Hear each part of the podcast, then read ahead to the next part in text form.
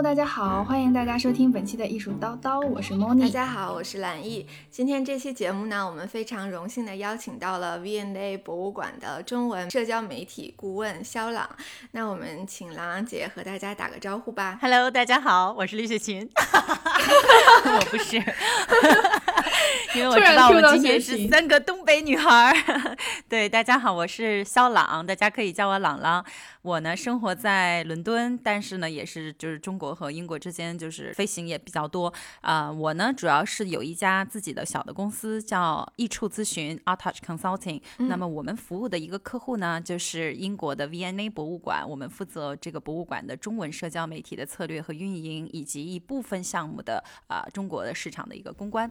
嗯，我觉得 V A 肯定是来过英国的朋友都不会错过的一间博物馆，是。但是可能国内的听众不是特别熟悉，没有像大英博物馆啊之类的这么名气响。那郎朗姐可以先跟大家简单介绍一下 V A 博物馆吗？啊，当然可以了，因为 因为其实对于很多中国观众而言，我觉得只要可能这个人没有在英国生活过啊，或者说对艺术行业不是特别感兴趣的话，我觉得很多人都没有听说过 V N A 博物馆。嗯，因为你知道它的。字母是 V and A，它中间有一个 and 的字符。其实，在社交媒体上，有的很多平台对 and 是无法识别的。所以说，这也就是为什么我们在啊微博和微信的名字上都叫英国 V A 博物馆，而不能叫 V and A 博物馆。所以说，它在名字上就很复杂。其实，对于英国英语世界的人来说，也是同样的。因为这个 V and A 博物馆的名字，它全称叫 The Victoria and Albert Museum，因为博物馆是以这个维多利亚女王和她的。丈夫艾伯特亲王命名的，所以说他在 Facebook、Instagram 还有 Twitter 其他平台上，他自己的英文的名字也是有各种各样的组合的。所以说从名字上，我觉得对于中国观众的这个认知上，其实就已经有了一个很大的障碍。嗯。啊，但是这个博物馆呢，它是一八五二年就开始始建了。它其实是脱胎于一八五一年的这个万国博览会，因为当时艾尔伯特亲王和 V&A 博物馆的首任馆长亨利科尔，他们当时就是做了这个万国博览会所选的位置呢，其实就在 V&A 博物馆现在所在的这个区域，就是南肯辛顿。他们当时建了一座举世瞩目的这个水晶宫 Crystal Palace，可能很多人就听说过这个。对对对。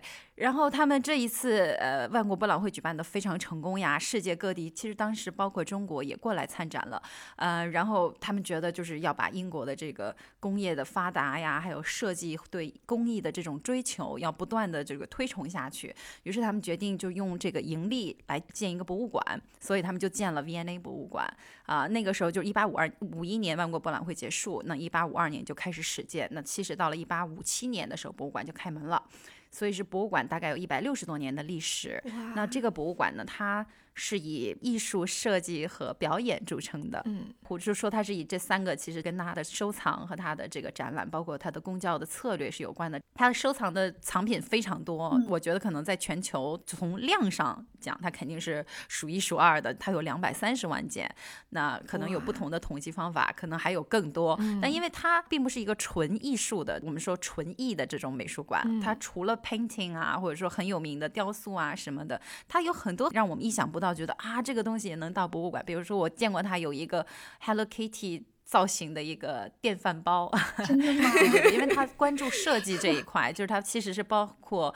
就是生活的很多层面，比如说它有一个很有意思的一个收藏体系，叫 Rapid Response Collection，就是迅速反应收藏机制。嗯，我知道他收藏过微信，对，他是世界上唯一一个或者说第一个收藏微信的博物馆。它的难点并不在于就是收了微信，而在于如何收这么一个电子产品。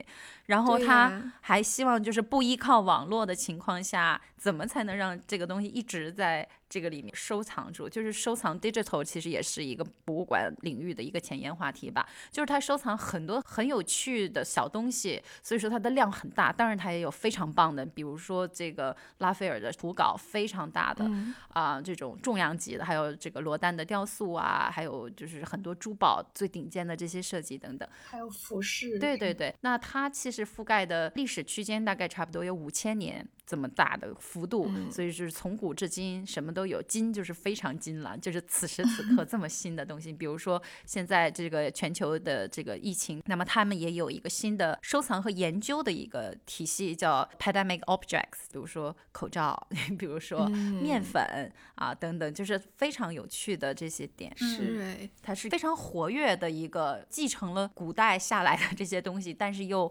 紧紧跟随时代和社会发展潮流的这么一个。博物馆对，那八月末的时候呢，V&A 在快手上就是进行了一场直播，我们的郎朗姐还有 V&A 的策展人李小新 是一同主播的，大概是近两个小时的时间，收获了一百八十多万人的观看，加上快手的转播啊，一共有三百八十多万人收看了这场直播，而且这是海外博物馆在快手的首场直播，可以说是非常成功的一个直播的数据。嗯，对我也看了，我就全程。在看，我觉得讲的特别好，真的，谢谢。嗯，因为虽然我在英国上学的时候也去了很多次 VA，但是就这次全程看了直播以后，就最大的感受是学到了很多新的知识。印象很深的是，我之前并没有去过那个 Cast Courts，都是复制品的那个展厅，然后就全程直播的时候跟着朗朗姐姐就一起看了一遍，就觉得特别有现场感，可能也是弥补了一次没有去过那个遗憾嘛。嗯，然后今天非常感谢朗朗。姐姐能在百忙之中抽空来做客一手叨叨。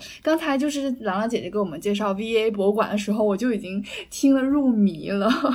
然后觉得说 真开心，能请来朗朗姐姐跟我们听众朋友来分享更多关于这场直播背后的一些故事，顺便也聊一聊 VA 在一些社交媒体的运营上啊，比如说微博啊、微信啊，还有哪些策略。嗯，对，哎，我想问问朗朗姐是第一次做直播的主播吗？其实也不算，因为啊，VNA。因因为其实这次直播呢，已经不是 VNA 博物馆的第一次直播了。我们去年的时候应该进行过差不多四场直播了。那我们去年是在一直播的平台上，因为 VNA 博物馆在微博上相对而言还算比较还是比较活跃的啊，可能也是数一数二活跃的，因为我们发的数数量频次啊什么的还是真的比较密。去年的四场直播，我大概有一场是出镜的，但因为当时是呃就是中国非常重要的一位高定设计师。郭培啊，郭培老师是中国第一代服装设计师了，嗯，也是中国最早的服装高定设计师。他是很多明星和艺人的御用服装师，而且春晚上面百分之九十的服装都来自他的工作室啊。他在 V&A 博物馆参加了一个非常重要的旗舰项目，叫 Fashion Emotion。那这个项目呢，其实博物馆已经进行二十年了。呃，他其实就是把世界上最厉害的这种时尚类的、这时装类的设计师请到博物馆，然后在博物馆做，比如说秀秀场呀或者什么的，就是让普通的观众。因因为你想，这种高定秀其实就是离所有人都非常远的，是这种高处不胜寒的，普通人无法触及的。从来没看过。Fashion Emotion 它其实就是充满了这种对时尚行业的一个。这种革命性的一个民主化过程，它其实是说让每一个人都有机会近距离看最棒的呃设计师的作品。那么郭培他在英国的首秀就给了 V&A 博物馆，然后当时我们这个票也是一出来十分钟全都售光，这在 V&A 历史上也算是很少见的。那么我们当时就是给郭培老师做过了一场呃直播，在一直播的平台上。对那一次呢，我有出镜，就是问他几个问题，但不是说 像这一次，这一次像。相当于是从头到尾，因为看过一些其他博物馆的直播过程，就中间会有翻译的这个环节。如果是一个西方人他来做，他如果不能说中文的话，那其实，在直播过程中有很长的翻译过程，他其实对受众体验而言不是特别棒，不是最好的受众体验。是的。所以我们就就在想，怎么在有效的时间能够吸引到观众？你其实可能还是用中文跟大家直接交流，肯定是最方便的。对，所以我们后来就决定，OK，那。好吧，然后我有出镜，因为中间有一 段我是有看郎朗姐姐做了翻译的啊，翻的特别好。哦，你是说，哦，OK，对，因为那里呢是我呃是 V&A 博物馆的国际部主任马昌先生，他给大家打了一个招呼啊。对，马昌先生他其实也说了中文，他之前在中国生活工作过一段时间。对对对，他中文也很棒，有我们都有说老铁这种行话。行话，黑话。对。嗯，那因为其实我觉得疫情期间，其实很多博物馆、美术馆都开始考虑了做线上嘛，做直播这种。然后有的是在微博的一直播，有的是在抖音，然后还有的在淘宝，甚至是。那这次 V N A 他选择了在快手做这个直播，为什么呢？嗯，我觉得所有的选择应该都是双向选择，一方面就是有我想去的，还有一方面就是平台想邀请我们，更多是一个水到渠成的一个一拍即合的一个选择。那么快手呢？说实话，我在做 VNA 这个直播之前呢，我们在官方入驻之前我是没有的啊，然后也。不是很了解，但是当然有听说过什么奥利给呀，听说过老铁呀。可能我觉得有几个原因，一个是就是快手它本身也在做一个战略升级吧。我觉得其实近期如果你有关注快手的话，它上面也吸引了非常多的这个呃，我们认为啊，可怎么会是这样的这种国际呃组织，比如说联合国，比如说世界卫生组织。比如说这个 WWF 自然基金会，对对，还有包括就比如说中国的一些文化艺术机构，中国国家博物馆，对，还有一些我们国内的省级博物馆，像 UCCA，其实它也有在做一些在文化上啊，在这种国际化上的一些布局和考虑。是的，所以说他们也是很希望有这么一个国际的这种啊比较大型、比较重要的博物馆的入驻，所以。对，可能是一个比较一拍即合的过程。那么对于 V&A 来说呢？V&A 博物馆因为这个疫情嘛，从三月十七号一直闭馆，一直到八月六号才重新开馆。那整个这个过程间隔了一百四十二天，这个在历史上也是很少见的。那么如果追溯到 V&A 博物馆上次闭馆，那可能还是八十年前的二战了。但你知道，因为重新开馆也是有限流啊，各个方面的这个控制，要保证大家的安全，所以说还是很多人无法到达现场。所以我们觉得直播导览整个博物馆的这个行为本身，跟我们重新开馆的这个。契机本身是自然而然贴合的，嗯，对，因为我也在网上看到一些质疑，说博物馆的气质是不是和快手的气质不是很符合，调性不一致，包括什么用户群体的重叠性也不是很高啊。比如说，嗯，就是直播当天的时候，我们也在艺术导导的微博上面宣传，就包括我和 Moni 还有很多我们其他的听众，都是专门为了看这场直播特意下的快手。对我第一次下快手是为了看姐姐。对我，我确实，我的身边的朋友也很多人是这样反馈，因为我在自己的朋友圈也有发，然后我的朋友会说啊，可能要为了你下了一个快手了，会是这样的，我觉得是这样，因为像快手，我相信它的主要的受众可能还是在啊二三四线城市的嗯。居多，对吧？对，最大多数，但是我觉得呢。嗯，因为我我们在 V&A 博物馆的这个留言下面，其实也看到了别的声音。别的声音，有的人说我就是为了这直播下了这个快手，而且还有的人说，呃，其实多样性才是真实的。就是是的，我觉得。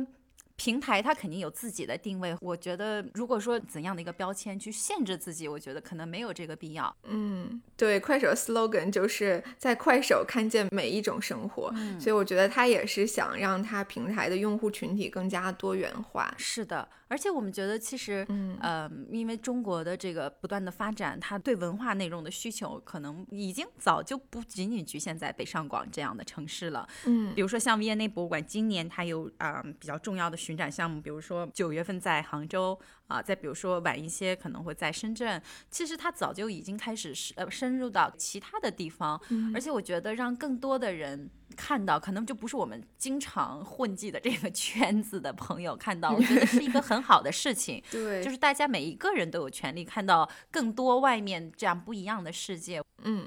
是的，因为我觉得无论是在哪儿做直播，其实平台它只是一个载体，最关键的还是内容。因为我看 VA 这场直播的时候，还是说我觉得学到了很多小知识，比如说其中有一个问题是，呃，原来圣诞贺卡是 VA 第一任馆长亨利科尔发明的，然后他还把他的两只爱犬都埋在了博物馆中庭的 花园，直播里还给那个花园的墓碑一个镜头，就是这一些小细节都是我们之前去可能会注意。不到的，但是在直播的过程当中，姐姐通过讲解就让我更了解了，觉得嗯，真的很好。对，因为我们可能在设置的时候，就是要考虑不能特别干燥，要把内容弄得稍微好玩一点儿。因为我知道那个小狗的时候，我们特意在埋了一个梗，就是说博物馆中庭花园隐秘的角落有两只小狗的墓。是的，对对对就真的有很多有趣的点，因为就是 V&A 有一很大一部分的收藏是服饰、服装、时尚类的，然后直播里面还讲到说。结婚的时候穿白纱的风潮是维多利亚女王引领的，对对对对，然后而且当时大概有嗯二十个点位吧，然后我个人是觉得就是选的内容啊都很很有意思，然后特别接地气，也能和观众的这种生活联系在一起，既有那种网红打卡的景点，比如说浪漫的阶梯呀、还有特别壮 观的 Costco，就是。铸模大唐，还有一些比较小众的，也有一些中国人可能比较关心的和中国相关的文物，所以就是在准备直播的时候，选择重点的去展示哪些内容，从这两百多万件里面 选择哪些，是不是有哪些考量？嗯，我觉得这个选择是一个非常困难的过程。对于我们而言，当时有一个小的优势是在于博物馆当时呢，它是按照分阶段开馆的。嗯我们当时直播是八月二十六号，然后八月六号到八月二十六号这个期间呢，博物馆是第一阶段开馆。那八月二十七号往后呢，就是它的第二阶段重启。那第二阶段重启，它开放的空间就更大了。所以我们八月二十六号做直播的时候，我们还是在。就是它第一部分重启的这个阶段，嗯那么也就是说，我们能去的空间也是有限的。大家可以看到，我们其实整场直播下来都是在它的 ground floor，就是在它的平层。嗯，对，那你像比如说维也纳博物馆非常著名的这些珠宝展厅呀，等等哈，这些它都不在平层的，都在楼上，嗯所以这个部分我们肯定就没有设计，所以我们在编排路线的时候也就不用考虑了啊。然后还有包括特展，像现在博物馆就是二月份有一个非常重要的特展，就是和服叫从京都到 T 台 Kimono Exhibition，、那这个特展。也是八月二十七号才重启的，所以我们当时的路线也不会涉及到特展，所以我们就是从我们可以触及的这个区域里再开始选。那我们选择上，比如说。我们想的肯定是几个标志性的视觉 icon 或者什么哈啊、你比如说那个老虎替补的老虎，就是它相当于是博物馆类似小吉祥物的感觉吧，就是很多人嗯至少我觉得对于西方观众而言，可能他们是这样认识的。那对于中国观众而言，这个老虎可能还还是比较陌生的。但这个老虎，然后还有一进门的这个 c h i h u l 做的玻璃吊灯，是大家印象中比较深刻的。所以我们会想，这些点肯定是。嗯是有趣的，我们一定要把它放进去。那么除此之外呢，因为 V&A 博物馆它这个名字本身就有很多的说法，我们要解释说这是怎么回事儿。因为所以博物馆跟这个维多利亚女王和艾伯特亲王的这个渊源呢，我们就要想办法把它介绍出来。那一个就是。它这个婚纱可能这个服饰上的这个收藏，然后同时呢，博物馆的这个时装类它其实是非常强的。那我们当时直播有触及的就是博物馆的时尚时装类的一个展厅，那是一个常设展厅。那那个常设展厅中间呢，其实是也是一个特展的展厅。那在那里面曾经展过 Balenciaga，展过嗯 Mary Quant，然后即将要展的就是包。这次我一定要说对，就是包治百病的包，因为在我在直播里永远说不对，直播里的时候一直嘴瓢。我两次都说不对。对，包 治百病的包。对我们十一月份的时候呢，V&A 博物馆会推出一个关于包包的展览，我觉得在这可以给大家做一个推广，因为这个展特别好玩。可能大家看《三十而已》啊什么的，就看到这个包的鄙视链，然后很多、嗯对它的鄙视链，其实说文化文明一点，它其实就是一个社会符号的这么一个排序了。那 V&A 博物馆的这个展，它除了就是追古，看到很古代以前的几百年前的这种非常精致的包包，然后它会谈到包包的设计呀、它的美感呀等等，它的实用功能啊，然后接下来就到了社会符号的这些部分，比如说，呃，丘吉尔拿的这个公文箱。它代表了什么？等等这一块吧，这个展是很有趣的，而且这个展也会涉及到包包的未来和前沿，就比如说它的环保、可持续的材料等等，嗯，呃，是一个非常有趣的展。是的，好期待。会让我们平时看似比较肤浅的买买买啊、买包啊等等哈，变得突然有了理论支撑，大家可以看一下。对对对，所以说就是当时在安排路线的时候，我们肯定是想安排跟博物馆相关的，比如说时尚，那我们就要带出我们之前的。博物馆做过的非常重要的一个展览，就是迪奥这个梦之设计师的这个展览。现在在上海也在办这个展。对对对，其实现在上海的这个迪奥的展，上一站就是在伦敦的 VA 博物馆。他们不完全一样，但是很多地方还是比较接近的。然后我们在空间上希望也给大家展示一下，因为我们觉得 V&A 博物馆的空间本身它的建筑就是非常美，是的，它有各种各样的比较。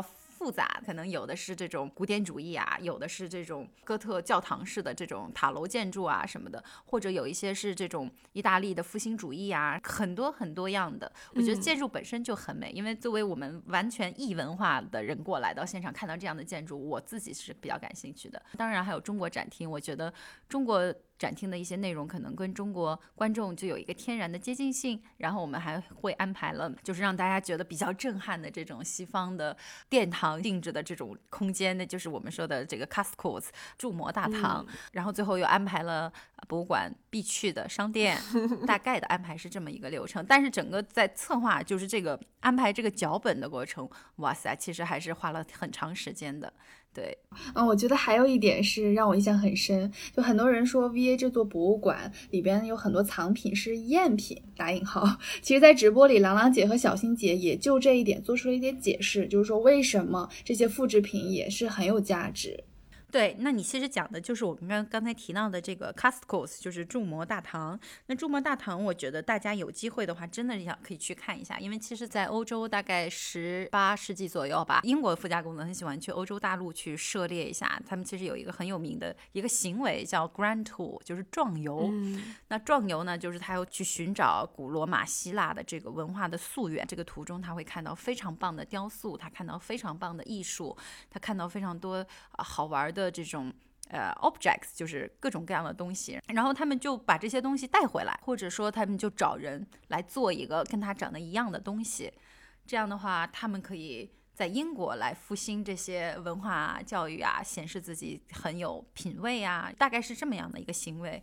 那么当时呢，其实 Cascos 出现呢，也是显示了当时维多利亚女王所在的这个维多利亚时期的一个雄心壮志。它相当于要把欧洲最顶尖的建筑全都囊括在我这同一个屋檐之下，嗯，所以你在 Cascos 这两扇看到的东西，它都是。复制品，但这些复制品呢，也都是上了呃百年历史的这种复制品，而且它的复制过程也是非常讲究的。你比如说，可以看到大卫像，那大卫像这一尊复制品呢，其实就是来自于呃托斯卡纳大公送给维多利亚女王的一个礼物。啊，那你再比如说隔壁的这个图拉真柱，图拉真柱它真真实的是在罗马的图拉真广场上嘛？那这个柱子就是以它上面非常复杂精美的浮雕雕刻而出名的，它的原件是三十六米左右。然后维也纳博物馆也是买了铸模件，然后这个铸模件它的制造过程就很像拼图嘛，确保这些浮雕不会拼错位置啊，然后。把它放到了博物馆里面，它相当于除了展示维多利亚时期的雄心壮志以外呢，它更重要的其实是应和了博物馆的教育功能。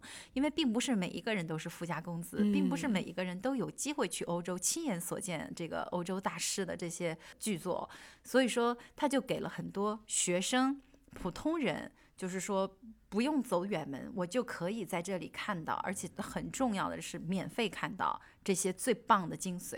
他拿到的，比如说是建筑的一个角落呀，建筑的一个柱子呀，然后或者说一个很棒的雕塑啊，嗯，对。就是你可以在那里学习它，非常近距离的观看它。我觉得这个本身是就是体现博物馆这个机构，博物馆作为一个 institution 存在的一个很重要的意义。嗯，是的，我每次去 VA 的时候都看到很多人在那个临摹、写生啊什么的。那我也想问问，就是 Moni，你作为一个观众的话，你看这场直播有什么体验？哦，我就回想到八月底那个直播，我觉得最大感受就是身临其境。它很大程度上还原了 V A 博物馆就真实的样子，然后不像是加工处理过的那些图像或视频，有一些过分的美化成分。就直播的现场感觉很真实，就哦，这跟我去过的 V A 是一样的。然后另外一个感受就是觉得学到了很多知识，就它不是一个纯娱乐性质的一个直播。朗朗姐和小新姐他们俩深入浅出的那些讲解，让我很容易记住了一些展品的介绍。就我记得 Cascos 里面。当时就着重介绍那个大卫嘛，对，然后也觉得很好玩。哦、那个叶子，对 对对，然后郎朗姐还一直找角度说：“我挡住了吗？” 很有趣，就正好说到这个叶子，因为我们看到快手上其实很多朋友留言，他们说啊，这是艺术，艺术怎么还能打码呢？但我们很快回他，我说这是一百多年前女王打的码啊，然后他们就觉得哦，原来是这样。但事实上很有趣的是，我记得我应该是当晚吧，还是可能隔了几个晚上，然后电视 BBC 正好演了一个 documentary，讲的就是裸体艺术。Naked 啊，因为这个无花果叶子可能就是亚当夏娃的时候，就是跟这种呃 sin 跟这种罪恶跟这种羞耻一直就是相关的。这也是为什么女王用的是无花果叶子，嗯而且用无花果叶子遮盖大卫也不是女王的独创，它其实是很有历史渊源的。然后可能就是从普通受众他的直观反应就是啊，你怎么还打马？然后再到为什么打马？谁打的马？什么时候打的马？然后再到这个打马是今人的行为还是古人的行为？它有多古远，就是整个的这个思考链下来会很有趣。是的，最主要的是吸引我的是还有抽奖环节，然后连抽奖都是知识性抽奖，就是把那个抽奖互动变成那种知识问答，所以你就很容易记住这些知识点，因为你要疯狂的刷这个评论，把答案写上去。我就是那个疯狂在下面刷评论的人。中奖了吗？但是就虽然了，最后我也没有中奖，嗯、没有啊。哎，但是就是三轮吧、嗯、都没有中奖、哦。但是很有趣的事情，说到中奖哈、啊，因为我们最开始也聊到，就是说快手上的受众是什么样的一个情况。但很有趣，我们最后大概有是十位观，其实我们是有十一位观众获奖了，嗯、但是有一位观众没有回复我们他的地址，然后其他十位观众里面有六位是来自北京、上海的。哇，这个让我很震惊。对，You never know，就是我们可能会觉得，呃，这个平台一定是怎么样，其实不一定是怎么样，因为我们看到这个抽奖结果，觉得，嗯，原来是这样。然后因为自己没中奖嘛，我就打开了淘宝 VA 的旗舰店，自己下单 开始买，因为我觉得真的太诱人了，这些奖品。是的，是的，这些奖品确实是的，非常厚重，然后是比较真诚，是。对，实心实意的奖品啊！我买了一个只抽了那个盒，哇，特别好看，是 Art Deco 是吧？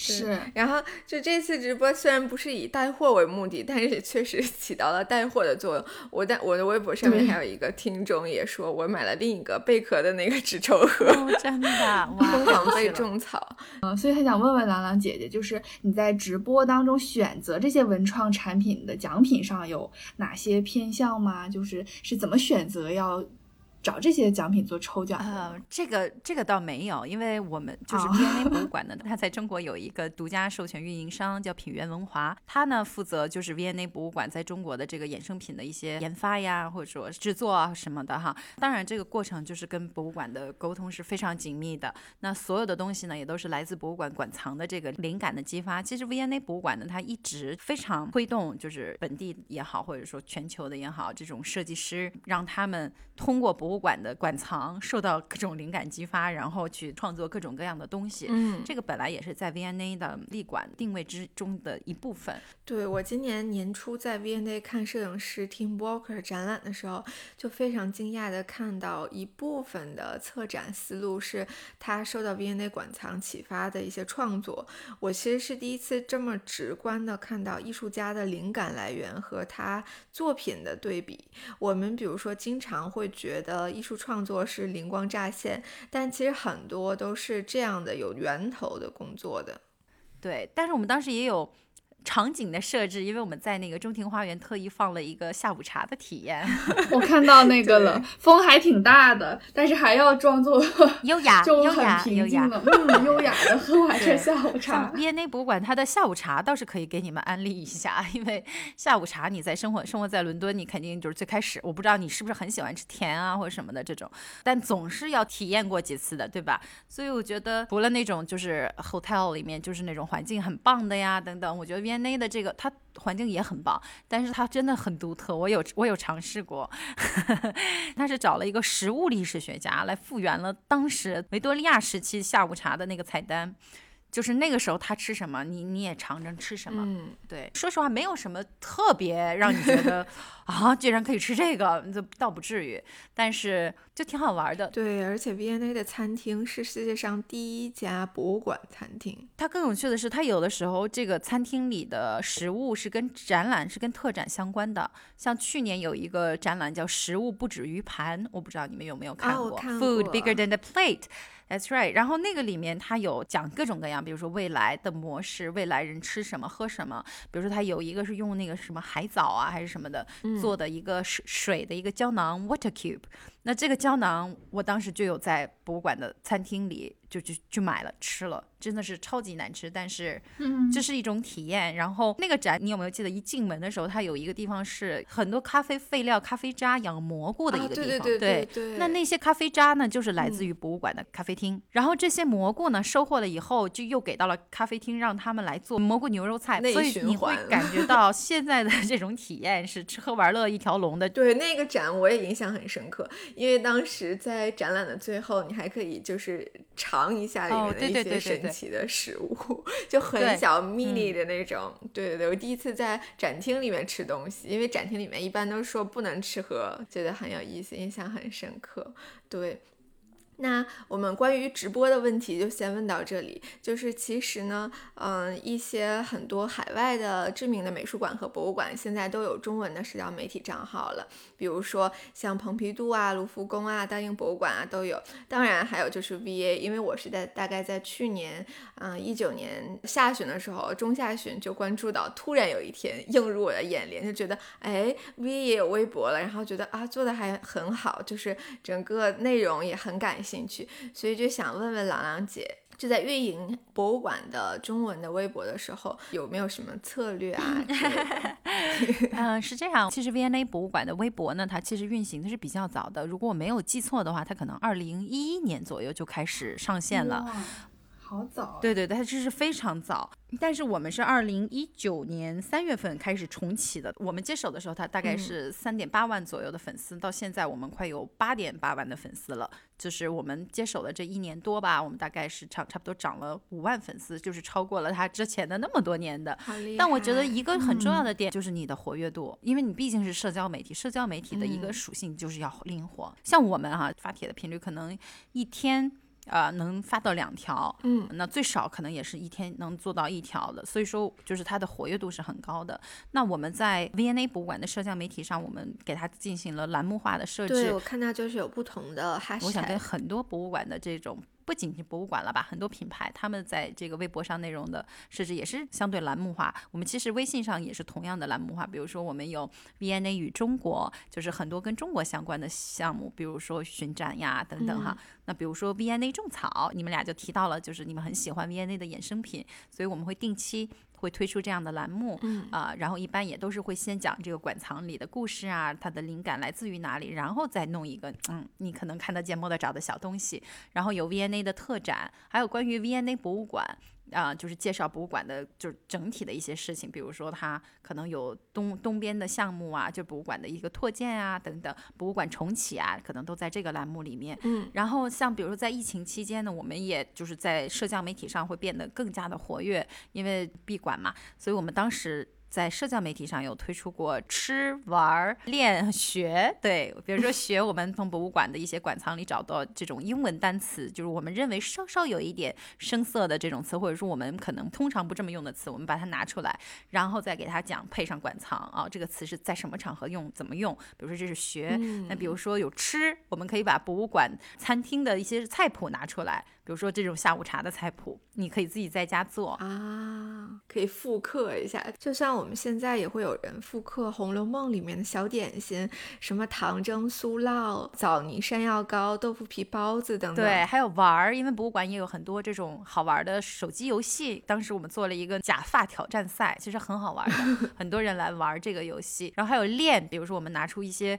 啊，艺术家画的这种草稿、手稿，然后让你来模仿。就是还有，比如说我们之前在微博上做过一个挑战赛，就是做这个一个类似 cosplay 吧，它其实是对 V&A 博物馆以前的经典海报的挑战赛。我们收到了非常多的关注，非常高质量，就是震惊级高质量的这种参赛作品。就是天呐，觉得啊，怎么会这么厉害？高手在民间。对对，一开始没想没有想到会这么厉害，就是超级专业的这种参赛作品，所以嗯，就在疫情期间，就在社交端上可能会比较比较活跃。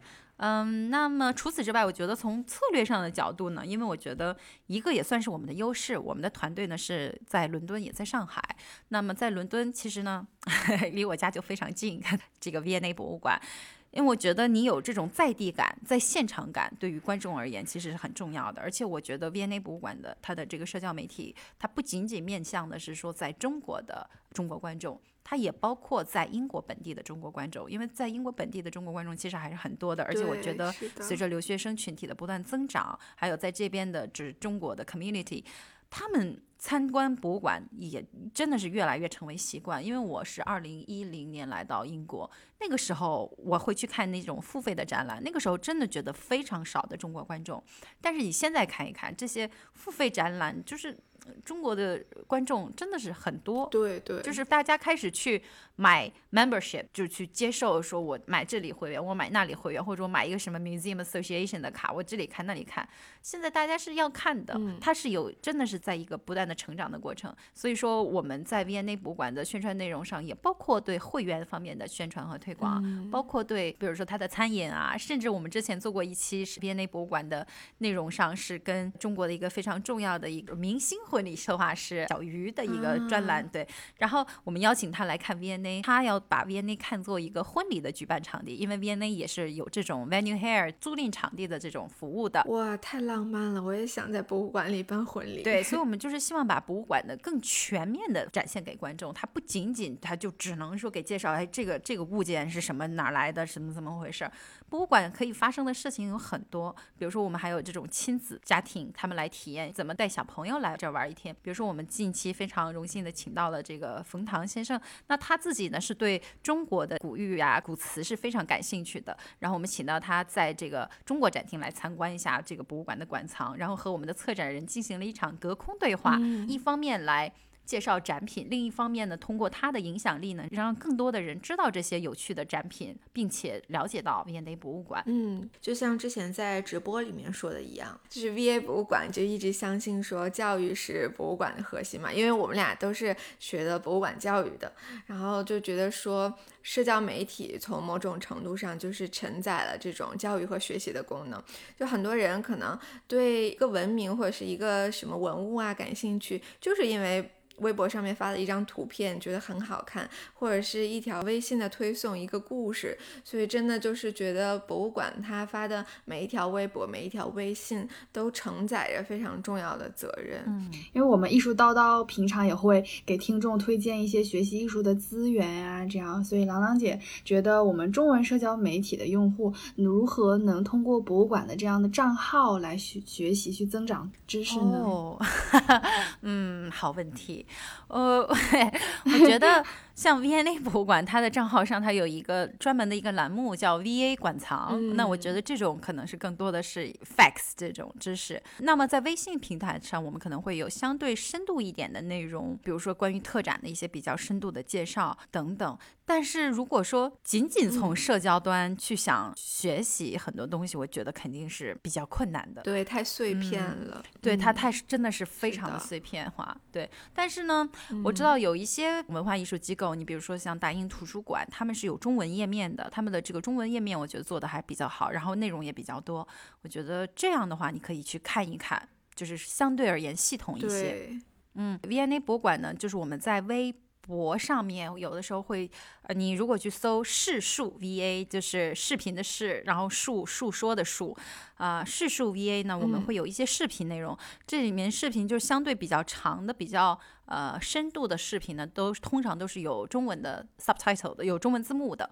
所以说这样的视频呢，可能也能够帮助你学习。那么此外，V&A 博物馆它终于要开线上课了，开网校了。这个对博物馆它的整个的教育的能力是非常强的，他有这个 V&A Academy，很多老师要么就是博物馆的馆内专家学者，要么就是外面的独立的或者说大学里的这种专家学者哈，然后他们来上课。之前呢一直都是线下课程，非常的丰富，但现在终于就是上线了，因为疫情逼着国外的很多这种大型的文化艺术机构不得不拥抱这个数字时代，对，所以。